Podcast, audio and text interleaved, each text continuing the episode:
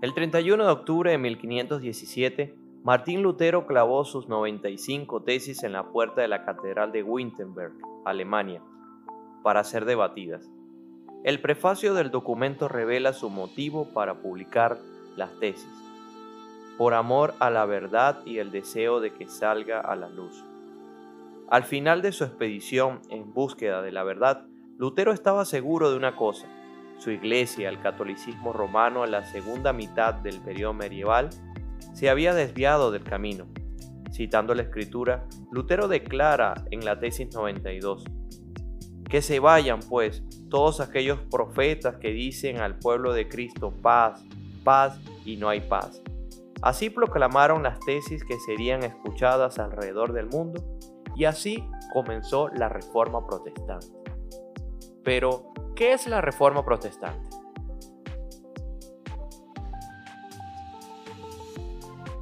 La Reforma Protestante fue un movimiento eclesiológico, teológico, político y cultural del siglo XVI y XVII, que reaccionó contra los errores de la Iglesia Católica Romana y el Sacro Imperio Romano, lo cual resultó en el nacimiento del protestantismo y coincidió con el renacimiento y el surgimiento del Estado moderno.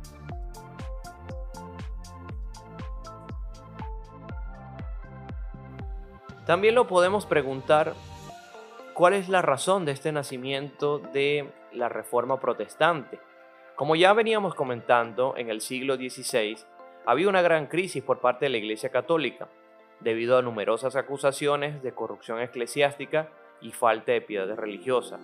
Fue específicamente en la venta de indulgencias para financiar la construcción de la Basílica de San Pedro en Roma, lo que da inicio como tal a lo que es la reforma protestante.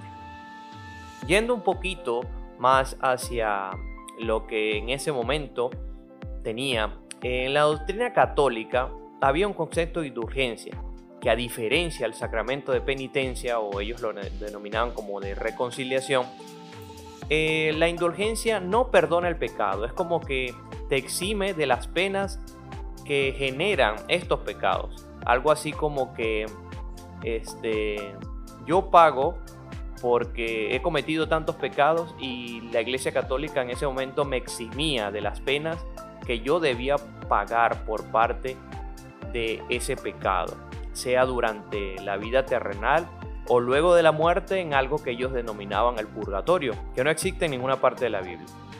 Eh, se puede decir también que la indulgencia no es un sacramento como tal, sino que fue un concepto que dio el Papa del momento, los obispos y los cardenales, eh, con el fin de que con el pago de esas indulgencias pudieran eh, recopilar eh, dinero para la construcción de la Basílica de San Pedro. Es decir, como que los medios justifican el fin. Eso era lo que, lo que indicaban en ese momento.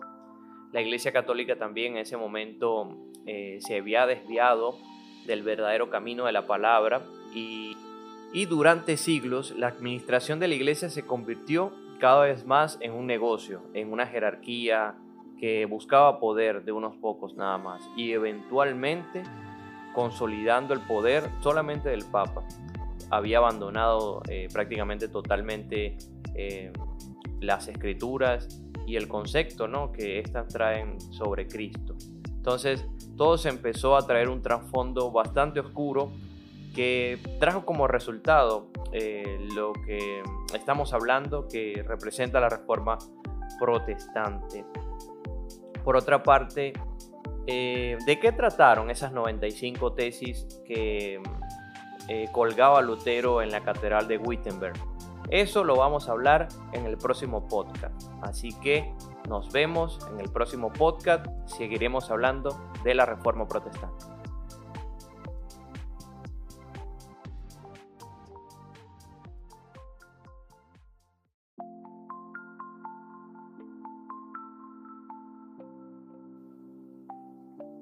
Como vimos en el podcast anterior, el problema ya había sobrepasado eh, muchas instancias, ¿no?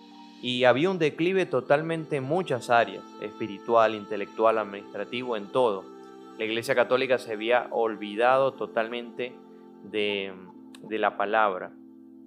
Es por eso que sufrió un trasfondo bastante oscuro y profundo, un declive teológico, un abandono total de la autoridad que, que menciona las escrituras, ¿no? Por lo cual, las 95 tesis de Lutero representaron como una cura teológica, presentadas y conocidas como las cinco solas de la Reforma. Estas abordaron tres áreas fundamentales, la escritura, Cristo, el pecado y la salvación, y el significado de la historia y de la vida. En este podcast vamos a tratar la primera área, la escritura. La doctrina de la escritura fue central en la Reforma. La Biblia había estado oculta durante el catolicismo romano medieval, luego de siglos de haberse elevado la tradición y el oficio papal como las guías más confiables de la Iglesia. Cuando el texto era consultado se usaba la traducción latina de Jerónimo, también como, conocida como la Vulgata. Como parte del movimiento renacentista, Erasmo de Rotterdam publicó un texto griego del Nuevo Testamento junto con el texto latino en Basilea en el año 1516. Lutero clavó sus 95 tesis en la puerta de la iglesia de Wittenberg un año más tarde, el 31 de octubre de 1517. Por medio de su propia lectura de la Biblia antes de 1516 y luego por medio de la lectura del texto griego, Lutero fue liberado de las tradiciones que oscurecían el Evangelio, redescubriendo así el corazón mismo del Evangelio. La reforma llegó a Suiza mientras Ulrico Zunglio estudiaba con atención su copia del texto griego de Erasmo y comenzó a predicar usando el Nuevo Testamento de Zurich el 1 de enero de 1518.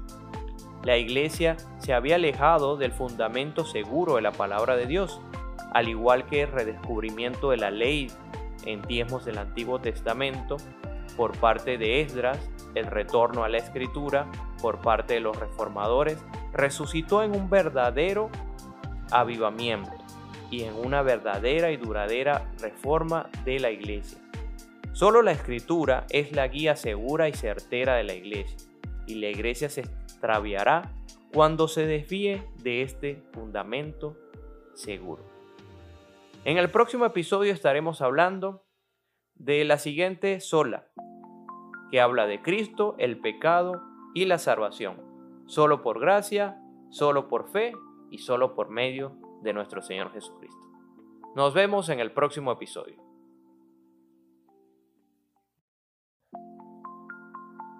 En el episodio anterior hablamos de la sola escritura. En este episodio hablaremos de Cristo, el pecado y la salvación. Sola gratia o solo por gracia, sola fit, solo por medio de la fe y solus Christus, solo en Cristo. A medida que los reformadores leían y predicaban la palabra de Dios, el Evangelio avanzaba. Sin embargo, antes de que pudieran hablar de la salvación, los reformadores necesitaban abordar la enseñanza bíblica sobre el pecado. La teoría reinante del momento había minimizado el pecado a pecados, haciendo del tema un asunto de cantidad. La receta entonces era acumular méritos o gracias junto a los desméritos o pecados. Se creía que la mancha del pecado original era removida por el sacramento del bautismo de los infantes. Entonces los pecados cometidos a través de la vida podían ser tratados por medio del sacramento de la penitencia, obteniendo indulgencias y siendo purificados después de la muerte en algo que ellos denominaron el purgatorio. Fue precisamente el abuso de las indulgencias a, principios perdón, del siglo XVI lo que llevó a Lutero a levantar su martillo en protesta. Mientras Lutero continuaba leyendo la escritura, especialmente Romanos, aprendió que nuestro problema sobrepasa por mucho a la cantidad de pecados. Somos pecadores de raíz. La palabra utilizada en, el texto en latín viene diciendo radix. No importa cuán piadosamente pudiéramos actuar, nunca podemos vencer nuestra iniquidad absoluta ante Dios Santo y justo. El pecado es tanto una cuestión cuantitativa, los pecados que cometo, como cualitativa. Soy un pecador de raíz.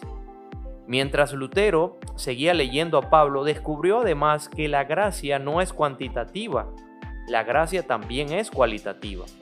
El texto clave para Lutero fue Romanos 3 del 21 al 26, el cual enseña que la justicia que Dios demanda de nosotros es una que no podemos alcanzar, sino que es más bien la justicia que Cristo cumplió por nosotros a través de su obediencia activa y pasiva en su vida y en su muerte en la cruz.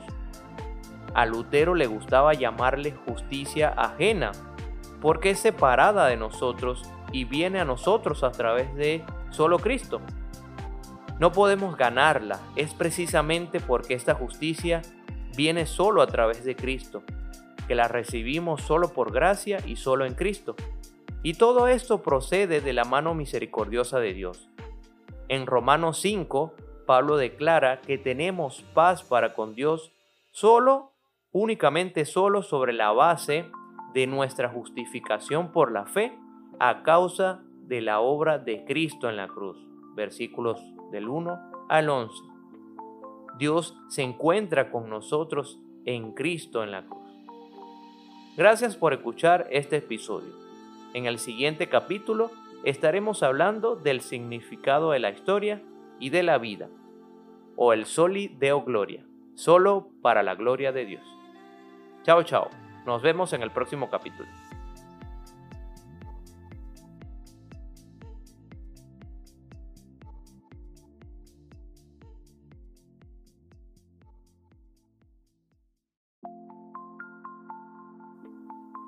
Bienvenidos al cuarto episodio sobre la Reforma Protestante. Este será el último episodio en el cual hablaremos de Soli Deo Gloria, solo para la gloria de Dios, el significado de la historia y de la vida. Los reformadores enseñaron que la salvación de principio a fin es entera y exclusivamente obra de Dios. Este punto de vista por sí solo mantiene la alabanza y la gloria donde corresponde Pablo enfatiza su gloriosa exposición de la redención en Efesios 1 con el estribillo para alabanza de su gloria.